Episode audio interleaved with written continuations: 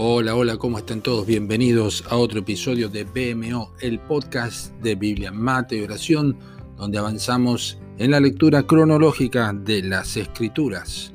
Hoy leemos todo el libro de Sofonías, el libro del profeta Sofonías. Nuestro episodio de hoy se titula ¿No te da vergüenza? Y el texto de cabecera dice así. Reuniré a los fastidiados por causa de largo tiempo tuyos fueron, para quienes el oprobio de ella era una carga. Sofonías 3:18.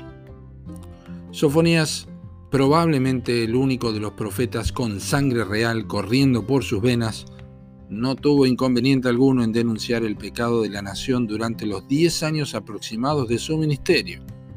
Sus mensajes incluyeron la condenación del sincretismo y la idolatría del pueblo, como está en capítulo 1, versículos 1 al 4, y la injusticia y corrupción en toda la casta gobernante, capítulo 1, versículo 8 y subsiguientes, y también capítulo 3, versículos 1 al 7.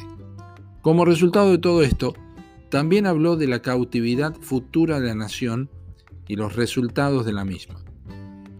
Una nota de esperanza aparece en sus profecías finales, asegurando que Dios, quien había sido ignorado y no tenido en cuenta por la nación, estaría finalmente en medio de ellos, y así lo expresó literalmente Sofonías. Jehová está en medio de ti poderoso, Él salvará, se gozará sobre ti con alegría, callará de amor, se regocijará sobre ti con cánticos. Eso está en capítulo 3, versículo 17. Es un texto conocido. En una situación de corrupción, y deterioro de Sión, algunos sufrían una gran carga por el oprobio de la misma, y a ellos es que el profeta les da esta promesa de cuando Dios los reuniría otra vez allí, estando Él en medio de ellos. Los fastidiados por causa de largo tiempo finalmente gozarían de una restauración completa.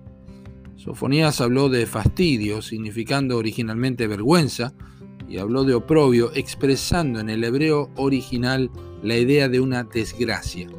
Un largo tiempo, muchos sufrieron esto, pero Dios en medio de Sión terminaría con ambas cosas, la vergüenza y la desgracia. No es extraño si toda esta situación evoca de alguna manera la condición de la iglesia de Cristo hoy.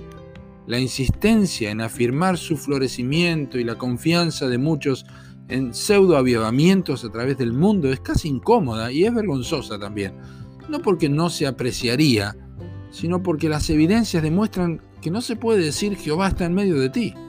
Pragmatismo, declaraciones, liturgias mundanas, Biblias cerradas, vidas con mal testimonio, ministros livianos y sin compromiso con la verdad, cristianos intachables en su asistencia a la iglesia, pero con una cuestionada conducta frente a los impíos en su vida privada.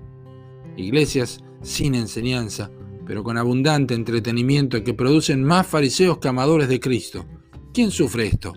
¿Quiénes sienten el oprobio de esta situación? ¿Quién volverá a imitar a los bereanos de Hechos 17:11 que se hallaban escudriñando cada día las escrituras para ver si estas cosas eran así? ¿Serás vos? ¿No sentís fastidio por ver la iglesia en el estado en que está? ¿No deseas ver a Dios en medio de ella otra vez? Comenzá en tu vida privada y persistí en tu iglesia local, celoso de la palabra de Dios y de la honra a Cristo en pureza y rectitud. Que Dios te bendiga.